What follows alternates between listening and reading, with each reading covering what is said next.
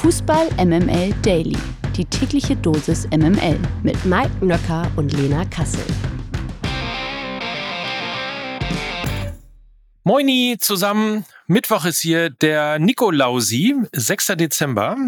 Wer vergessen haben sollte, seinen Stiefel vor die Tür zu stellen, Pech gehabt, möchte ich sagen an dieser Stelle. Fußball MML Daily, eine neue Folge und wir holen jetzt mal die Route raus in Form von Lena Kassel. Guten Morgen. Das ist jetzt schon, das ist jetzt schon in der Top 3 meiner Lieblingsanmoderationen von dir. Wir holen mal die Route raus. Guten Morgen, Lena Kassel. Toll. Ja. Können wir dafür Ja. auch so einen eigenen Jingle bauen? Yes, we can. Wie toll ist das denn? So wurde ich noch nie Haben wir das vorgestellt. nicht mit Hassen Kassel? Ja, Ist das nicht, ist das, nicht das Ähnliche? Ja, dann ist das jetzt die Hassenkassel Winter Weihnachts Edition, ja, die mir sehr Ja. gut gefällt. Und ho, ho, ho. Hm? Wart ihr auch alle schön lieb? Mhm. Ja, war die alle artig? Wie man früher so sagte, ne? In meiner Generation. War das dann, So, bin ich, bevor bin, wir uns hier wieder verrennen. was ich, weil du ja schon ein bisschen älter bist als ich. Hm. Wer war noch mal Knecht Ruprecht? Ist das der, von dem man dann mit der Rute Haue bekommen hat? What? War das der Knecht Ruprecht? Bin ich sozusagen heute also meines Wissens ja. die Knecht Ruprecht von Fußball MML Daily? Ja, ne? Das ist der Gehilfe äh, von Nikolaus gewesen. Der war mit dabei, ne? Und aber ist der der mit der Route gewesen? Ist das nicht der Böse? Ja, glaube ja. Das ist doch der Böse. Ja, warum gab es eigentlich immer in so schönen, schönen äh, Bräuchtümern, ne? Immer gab es irgendeinen Bösen dabei. Muss man sich auch mal irgendwie Gedanken drüber machen. Pass ne? auf.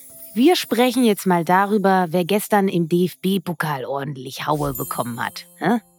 Hm, sehr gut, sehr gut. Dann fangen wir mal an.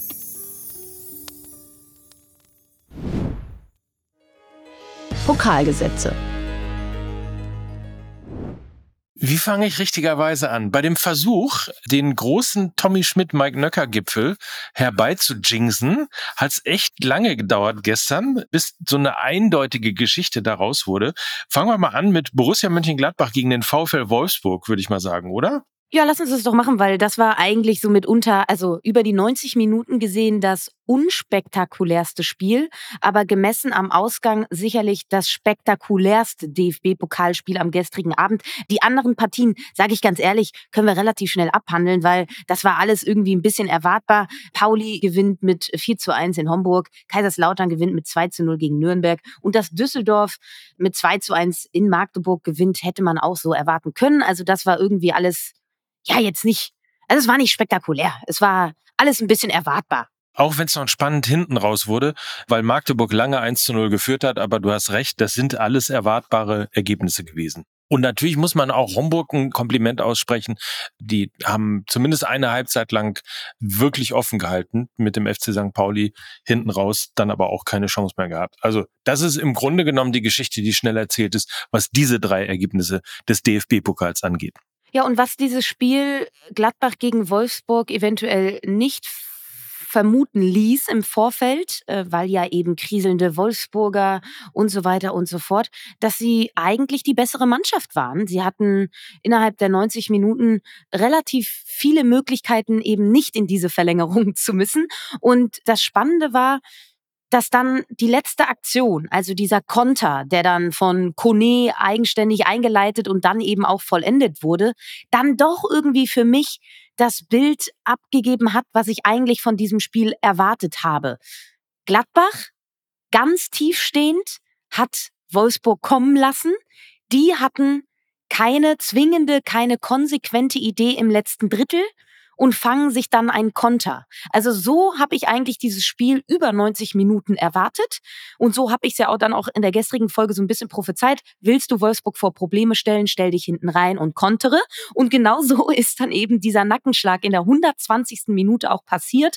Ziemlich bitter, weil Nico Kovac eigentlich relativ viel richtig gemacht hat, auch was seine Aufstellung anging. Er hat einfach das System der Gladbacher gespiegelt und hat viele Eins gegen eins Duelle provoziert über den ganzen Platz. Dementsprechend haben sie sich weitestgehend auch ein bisschen neutralisiert, muss man sagen. Also ich glaube, Wolf Fuß, der Kommentator dieser Partie, hat gesagt, es ist ein Spiel für echte Handwerker.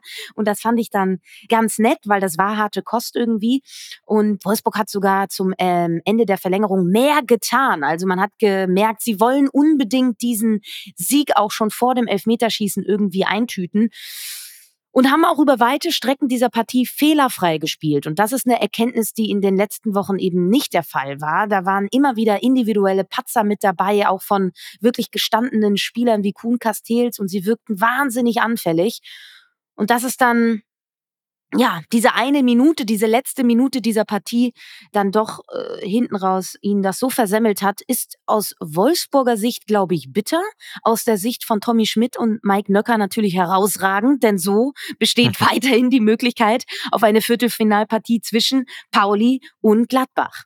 Ich überlege dir gerade die ganze Zeit, wo du Wolf Fuß gehört hast, aber du hast wahrscheinlich Konferenz geguckt. So oder? ist es. Ich habe Konferenz geguckt, ja. Ah, so, weil ich habe nämlich hinten raus sozusagen das Einzelspiel gesehen und da war Markus Lindemann der Kommentator. Insofern äh, war ganz kurze Verwirrung bei mir.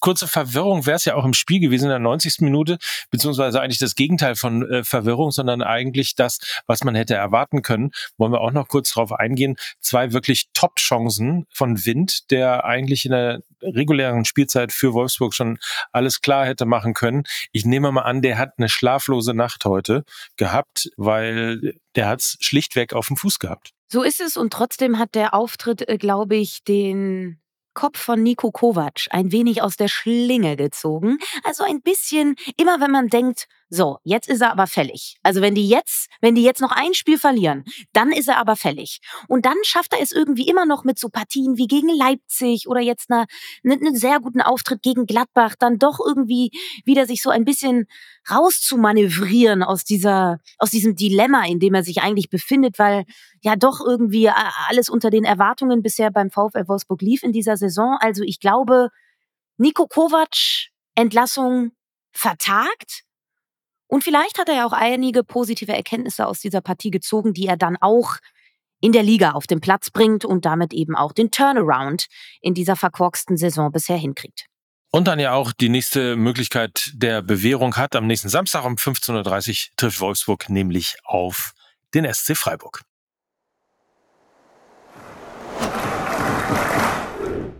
Heute Abend wird's dann hoffentlich so richtig spektakulär im Pokal-Achtelfinale. Um 18 Uhr empfängt Bayern Schreck Saarbrücken die Frankfurter Eintracht und Leverkusen muss gegen Paderborn ran. Um 2045 dann gibt's zwei echte Kracher. Der VfB Stuttgart trifft zu Hause auf Borussia Dortmund und Hertha BSC spielt gegen den Hamburger Sportverein.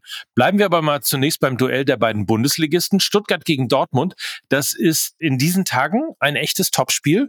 Was für eine Partie erwartest du da heute? Das ist wirklich sehr schwer vorherzusagen, weil wenn man den Eindruck von Borussia Dortmund aus dem Bundesligaspiel gegen Stuttgart heranzieht und dann auch den Eindruck von Borussia Dortmund am Sonntagabend gegen Leverkusen, findet man zwei Parallelen, dass wenn starke Teams kommen, dann geraten die Dortmunder in eine wahnsinnige Passivität.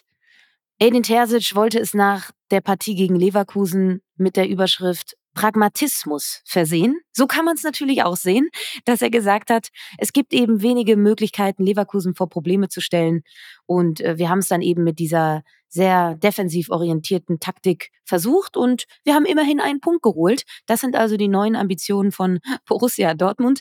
Dementsprechend erwarte ich eigentlich dass sie ein Learning ziehen aus eben der Bundesliga-Partie gegen den VfB Stuttgart, wo sie wahnsinnig passiv waren, wo es einfach ein Klassenunterschied war.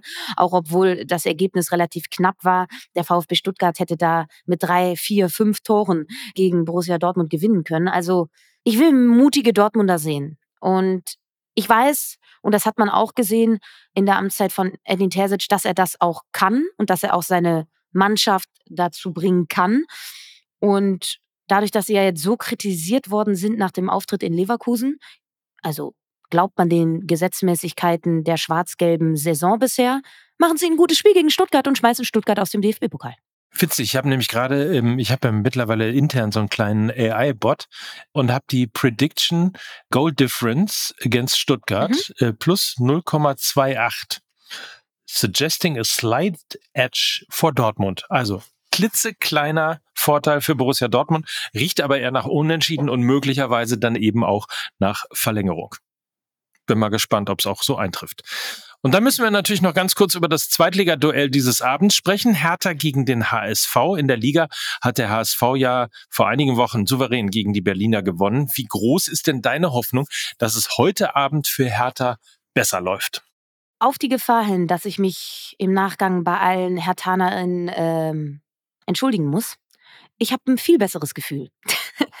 Weil man darf nicht vergessen, dass die Zweitligapartie ja am dritten Spieltag war. Also das war noch ganz zu Beginn der Saison, wo der Kader von Hertha auch noch nicht richtig fertig war, wo sie sich noch nicht eingespielt haben, wo die Übergangsphase von der Bundesliga in die zweite Liga irgendwie auch noch in den Köpfen steckte und so langsam, so langsam ist Hertha BSC in dieser zweiten Liga angekommen. Souveräner Sieg gegen Elversberg am Wochenende 5 zu 1 zu Hause gewonnen, befinden sich jetzt auf einem einstelligen Tabellenplatz, nämlich dem achten in der zweiten Liga.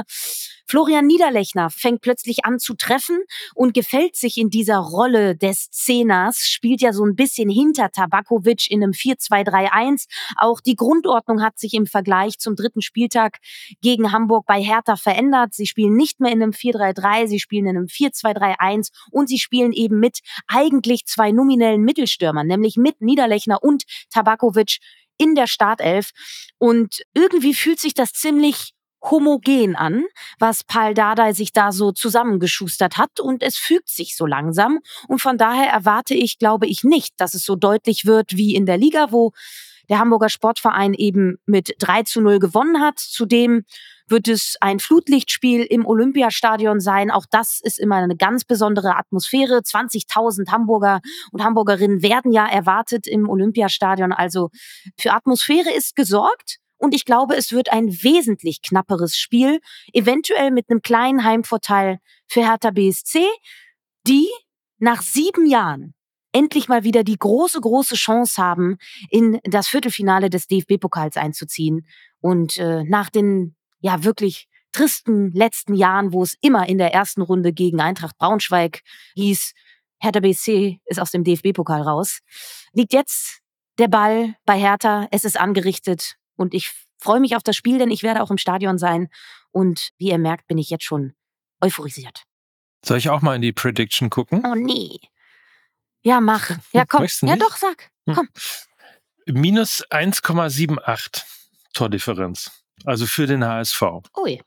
Okay. Mhm. mhm. Also ich mache natürlich jetzt hier alles äh, falsch, weil man soll ja nicht eigentlich nur eine oder zwei Spiele in der Prediction haben, sondern mal mindestens zehn, weil die Einzelprognose eigentlich immer falsch ist, während sozusagen die Masse immer richtig ist. Aber nichtsdestotrotz, also wir haben jetzt mal zwei rausgeguckt. Wir basteln da gerade an so einem Bot und mal schauen, inwieweit das Ganze auch funktioniert. Also hier sagt die AI ein klarer Sieg für den Hamburger Sportverein. Morgen Abend treffen wir uns dann ja wieder und dann wissen wir vielleicht mehr. Der Papa erzählt wieder von seinem Spielzeug. Schön. Entschuldige. Aber ich fand's so, ich fand's interessant. Ich sag's ja nur. Der Blick aufs Nationalteam. Ich habe gelesen, Zitter Chance bewahrt. Nee, zittern Chancen bewahrt auf das Olympiaticket. Also man hat sich sozusagen gegen Wales zum Weiterkommen gezittert und bleibt weiter im Rennen um die. Man kann aber auch wirklich so eine Meldung auch deutlich einfacher formulieren, als ich das gerade mache, oder? So ist es. Also, man kann auf der einen Seite sagen, die deutsche Frauennationalelf hat gestern Abend einen großen Schritt zu Olympia 2024 gemacht. Ja. Aber es war eben auch ein sehr, sehr schwacher Auftritt bei eben diesem torlosen Remis in Wales. Dieses torlose Remis reicht aber eben zum ersten Platz in der Nations League Gruppe, da Dänemark im Parallelspiel eben patzte. Aber man muss unterm Strich sagen, auf den sehr überzeugenden Auftritt gegen Dänemark folgte jetzt wirklich so ein bisschen Ernüchterung, weil das war wirklich gar nichts. Also Also da ist harte Kost noch untertrieben. Das war wieder so ein kleiner Rückschlag. Also man hat irgendwie die Euphorie nach dem Dänemark-Spiel jetzt nicht mitnehmen können. Unterm Strich das einzig Positive nach dieser Partie, dass man eben jetzt in diesem Final Four der Nations League angekommen ist. Es gibt jetzt ein Halbfinale und dann gibt es ein Finale eben in der Nations League.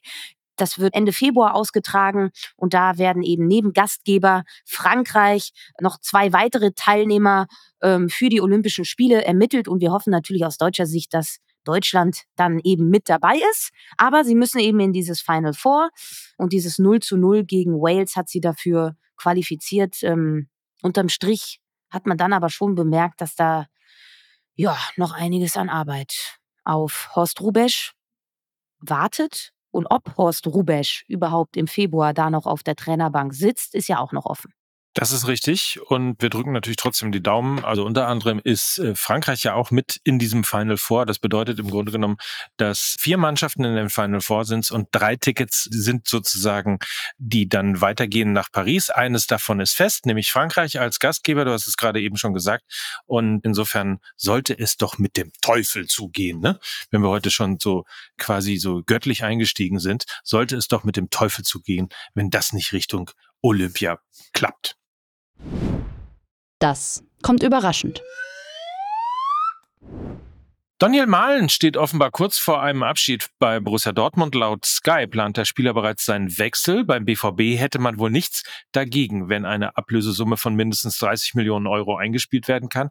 Erst vor wenigen Tagen hat der 24-Jährige seine Berateragentur gewechselt. Ein Grund für die Wechselambitionen des 24-Jährigen sei, dass er nach knapp zweieinhalb Jahren noch keinen richtigen Anschluss an die Mannschaft gefunden hat. Lena, Mahlen zählte in der Rückrunde der letzten Saison und auch zu Beginn dieser Spielzeit zu den besten BVW-Akteuren. Zuletzt hat er allerdings keine Rolle mehr gespielt. Wundert dich diese Wendung innerhalb so kurzer Zeit? Ich finde auch irgendwie so ein bisschen die Bewertung seltsam, weil ich finde, er hat jetzt gar nicht so eine schlechte Saison gespielt. Also hat vier Tore in der Bundesliga erzielt, glaube, war dann auch noch ein paar im DFB-Pokal mit dabei. Also ich fand das jetzt nicht so dramatisch, muss ich ehrlich sagen. Also klar, er hat natürlich zum Ende der vergangenen Saison absolut überperformt mit der Flügelzange Adeyemi, Daniel Mahlen, die irgendwie dann Sebastian Aller immer gut assistiert äh, haben. Es war ja dieses magische Dreieck, so will ich schon fast sagen, die eben Borussia Dortmund in dieser Rückrunde ins Meisterschaftsrennen geschossen haben. Und es überrascht mich, diese Meldung, so will ich sagen. Also ich finde, jetzt noch einen Flügelspieler abzugeben aus Borussia Dortmunds Sicht, wo die Flügel jetzt nicht unbedingt so toll besetzt sind. Wir reden ja schon seit Monaten über Jaden Sancho, weil man eben so wenige klare Flügelspieler im Kader hat. Das ist ja auch ein Umstand, warum immer mal wieder Marco Reus und immer mal wieder Julian Brandt, die eigentlich viel besser im Zentrum aufgehoben sind, auf die Flügel ausweichen müssen. Und ich halte das für einen Fehler muss ich ehrlich sagen, wenn der BVB ihn jetzt ziehen lässt, weil ja auch noch kein adäquater Ersatz irgendwie in der Pipeline ist, zumindest nicht ein, also zumindest wissen wir nichts davon und äh, können ja nur über das reden, was momentan auf dem Tisch liegt. Und ich sage so, wenn du da keinen adäquaten Ersatz hast, würde es auch hier mit dem Teufel zugehen, wenn du jetzt noch einen zusätzlichen Flügelspieler abgibst. Das News Update aus der MML-Redaktion. Das abgesagte Bundesligaspiel zwischen dem FC Bayern und Union Berlin wird am 24. Januar des kommenden Jahres nachgeholt. Das hat die DFL gestern bekannt gegeben. Ein Nachholtermin noch in diesem Jahr kommt also nicht zustande. Nervt dich das? Tangiert dich das in irgendeiner Form beim Blick auf die Tabelle jetzt, dass du immer noch ein Spiel im Hinterkopf haben musst? Oder ist es dir eigentlich relativ egal, so wie mir? Es ist äh, mir relativ egal, so wie dir. Es wäre auch nicht zustande gekommen. Ne? Ich meine, diese Woche ist Pokal, nächste Woche ist Champions League und dann ist schon Weihnachten. Also insofern ähm, kann ich das durchaus alles nachvollziehen. Ob das dann jetzt eine Woche vorher oder später gemacht wird. Ich glaube, die Bundesliga insgesamt fängt am 12. und 13. Januar wieder an. Natürlich hätte man jetzt auch eine Woche früher vielleicht spielen können, also in der dritten Kalenderwoche. Nun ist es die vierte. Ich finde sowas von egal. Äh, insofern. Ich habe ja schon gedacht, ich hatte ja schon so ein bisschen Angst, dass sie jetzt einen auf Premier League machen und dann so schön auf den 23., 24. Dezember so ein 17:30 Spiel, weißt du? Ja, oder, oder Boxing Day, einfach am 26. Ja. Äh, Dezember Boxing Day mit dem Spiel FC Bayern gegen Union Berlin. Hätte man ja mal ausprobieren können. Ja, ne? und dann so eine schöne Sky Live-Konferenz zusammen mit der Premier League. Also ich hätte das gesehen. Ach, schön. Also ich hätte es gefeiert. Feiern ist Auf auch das richtige Fall. Stichwort, ähm, denn es gab, ja, am Anfang der Woche. MML live in Hamburg, ja. Die Halle hat getobt, es war begeisterte Stimmung. Manch einer spricht sogar schon von der besten Live-Show, die es jemals bei MML gegeben hat. Und jetzt kommt äh, heute Abend ja noch eine zweite Live-Show dazu, und zwar in Dortmund. Und da wird's ja nicht minder ausverkauft sein. Auch da wieder über 700 Menschen im Saal. Also das ist schon wirklich irre. Und ja. da dürfen wir stolz drauf sein. Und ich wünsche dir jetzt schon mal ganz viel Spaß dabei. Vielen Dank. Auf jeden Fall, ich freue mich sehr drauf, äh, ohne Frage. Also alles äh, natürlich ein bisschen äh, nachzuverfolgen in den Social-Media-Kanälen. Ich weiß zumindest, dass wir die Hamburg-Folge ähm, ausstrahlen werden. Wie wir das mit der Dortmund-Folge machen, ist noch nicht ganz klar, ob wir sie überhaupt ausstrahlen. Also so oder so, wer dabei ist. Ich freue mich sehr darauf. Hamburg war ja quasi für uns das Heimspiel, was den Ort angeht, wo mindestens zwei Drittel von äh, Fußball MML wohnen. Dortmund ist natürlich natürlich aber auch immer stimmungsmäßig für uns ein Heimspiel gewesen. Also wir freuen uns sehr darauf und deswegen steige ich jetzt mal gleich in den Zug in der Hoffnung, dass er fährt und fahre Richtung Dortmund. Ja, und eventuell packst du dir dann während der Zugfahrt die neue Folge Was geht denn abseits auf Ohren? Da ist äh, nämlich Steven Gätjen zu Gast und äh, eventuell ist das ja eine nette Unterhaltung für eine tolle Zugfahrt gen Dortmund und für alle, die jetzt irgendwie gerade zur Arbeit fahren, jetzt den Daily fertig haben, hier ab geht's zu Was geht denn abseits? So ist es. Ich habe übrigens Steven ähm, zwar erkältet, aber glücklich aus dem Studio kommen sehen, als sie die Folge aufgezeichnet haben und bei Johnny und Julian. Und insofern nehme ich mal an, dass es eine schöne Folge ist, die da auf uns zukommt. Äh, gut für die Zugfahrt und gut für euch, um die Zeit bis zum DFB-Pokal und dann natürlich bis zur neuen Folge Fußball MML Daily zu überbrücken. In diesem Sinne, habt eine schöne Zeit bis dahin. Ich mache jetzt mich auf Richtung Zug und ihr hoffentlich in einen schönen Tag. So ist es. Auf viele vollgepackte Stiefelchen, die euch heute erwarten. Ne? Mit ganz viel Liebe. Oder erwartet haben. Und einem dreifachen Ho, Ho, Ho verabschieden sich Knecht Ruprecht und. Ja. Und äh, wer bin ich denn dann? Ja, du, bist, du bist der Nikolaus. Du hast doch graue Haare und einen grauen Bart. Du bist der Nikolaus. Einen Bart habe ich nicht, aber okay. Ich bin der und der Nikolaus für Fußball MML. Tschüss. Tschüss. Dieser Podcast wird produziert von Podstars bei OMR.